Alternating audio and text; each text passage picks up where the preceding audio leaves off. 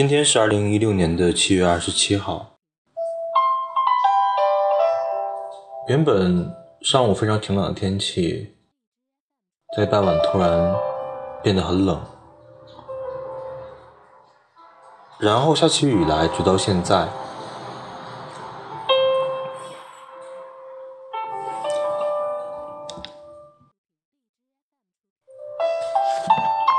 今天准备继续来读《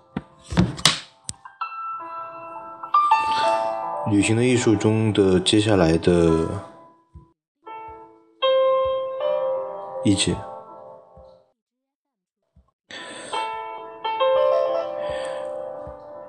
其实看这本书的时候，会想起来自己第一次看的时候的很多想法，但是时间过得有点久了，所以说。他们只是会隐约的出现一下而已，不过会同样激起自己在读书的时候的很多疑问，或者说觉得为什么会是这样子的事情，或者说作者还有里面提到的人，他们是怎样去做这个选择的，然后带着这些想法慢慢读下去。会发现，他其实告诉我们的比我们想象中的更多。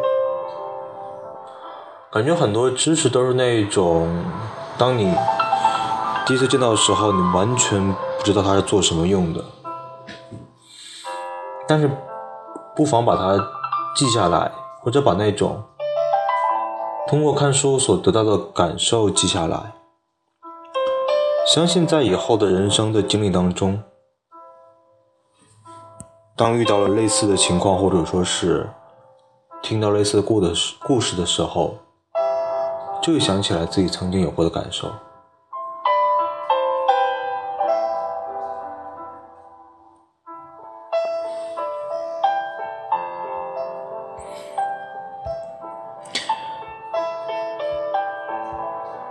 第七节当中讲到了。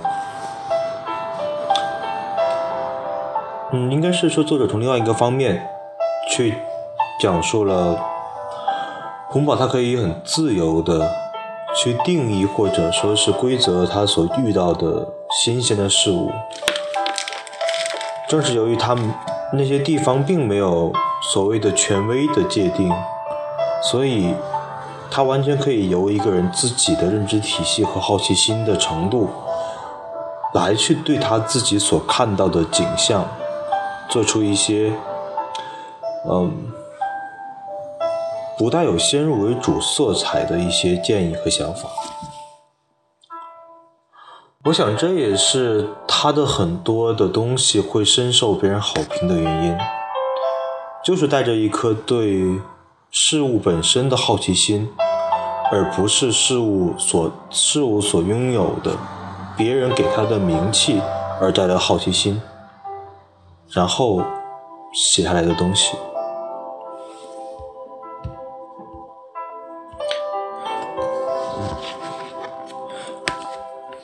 接下来来读第八节。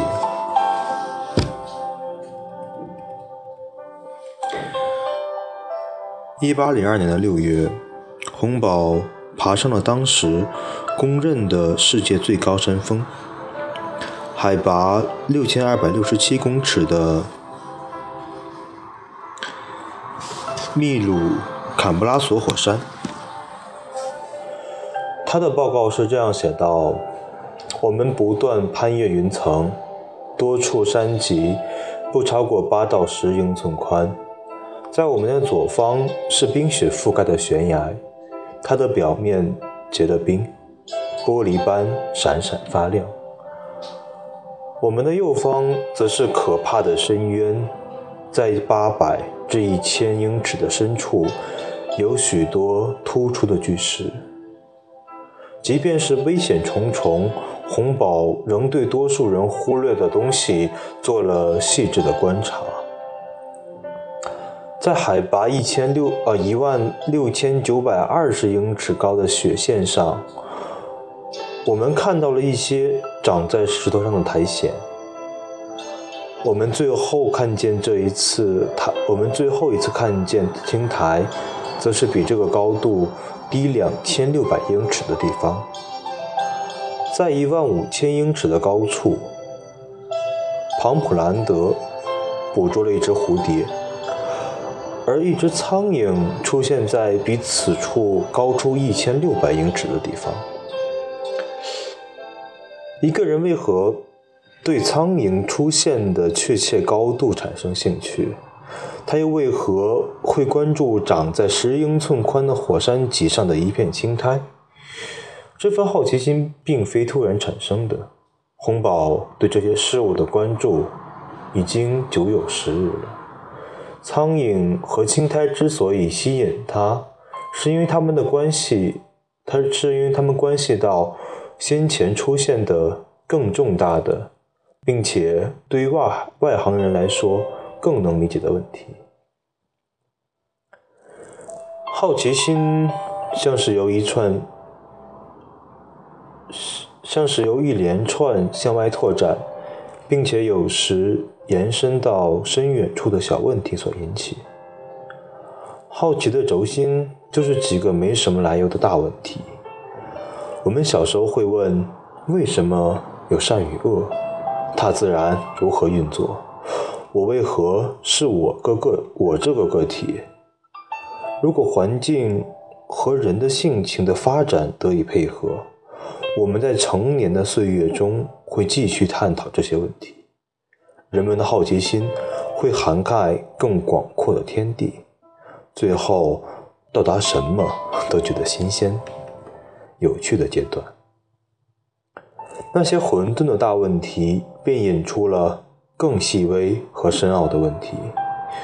于是，我们开始关注生存在山坡上的苍蝇，或者16世纪宫殿中的一幅壁画。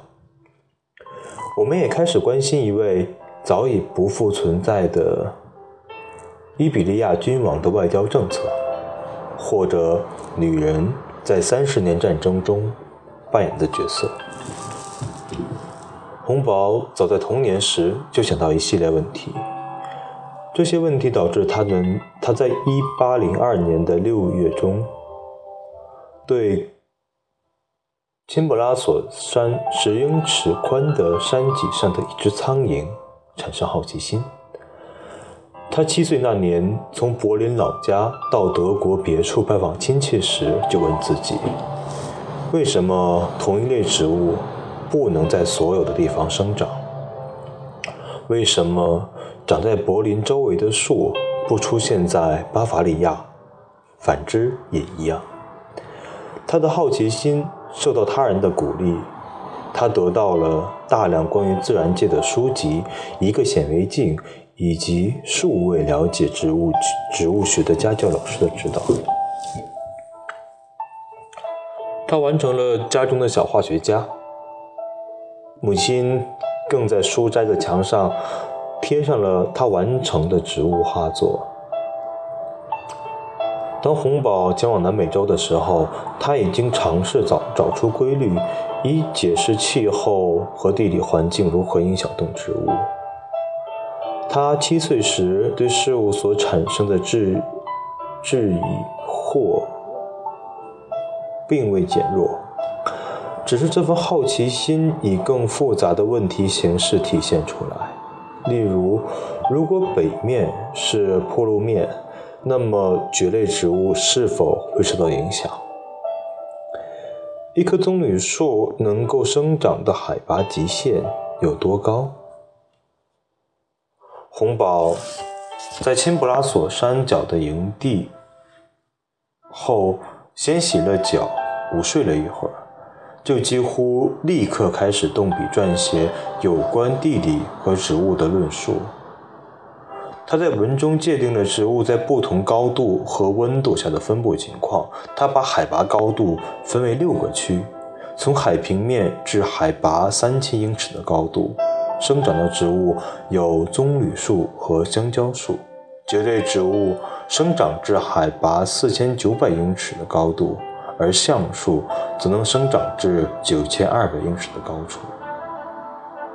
接着是常青灌木，而最高的两个区为高山区，从海拔一万零一百五至一万两千六百英尺的高度，香草得以生长；而海拔一万两千六百至一万四千两百英尺的高度，则能见到高山草和苔藓。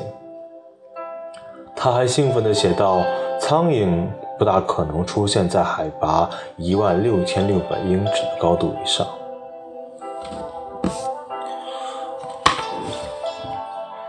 嗯，其实这一段我觉得作者讲的更多的是，他通过一个例子，让我们正去展示了一个。嗯，成熟的植物或者说是地理学家的好奇心的是什么样子的？所以应该每个人都会疑惑，为什么会有这种好奇心形成？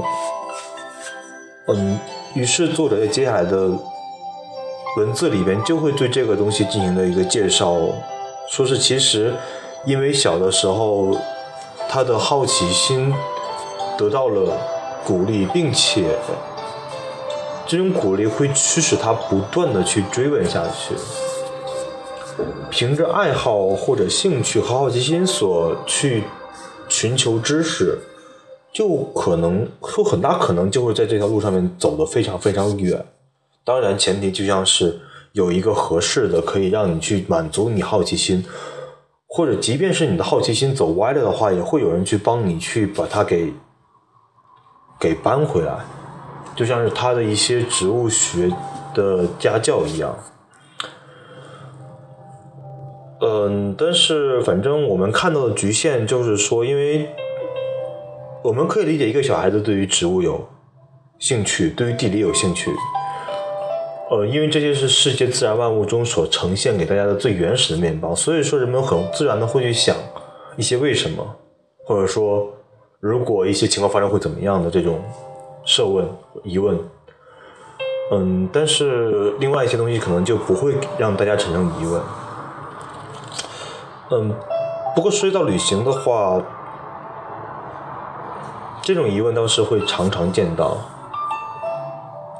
呃，如果这种好奇心想要去发展或者说是保留下来的话。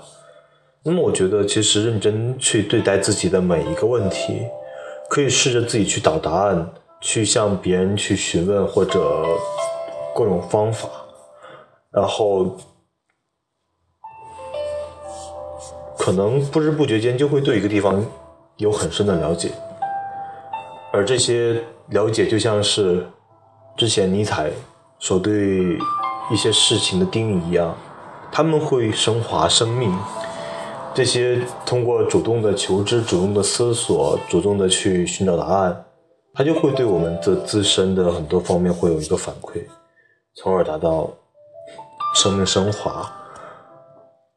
嗯，但是这个并不是非常非常绝对的事情，只是相信在我们做的过程中，它对我们的其实是大有裨益的。今天就先到这里。谢谢。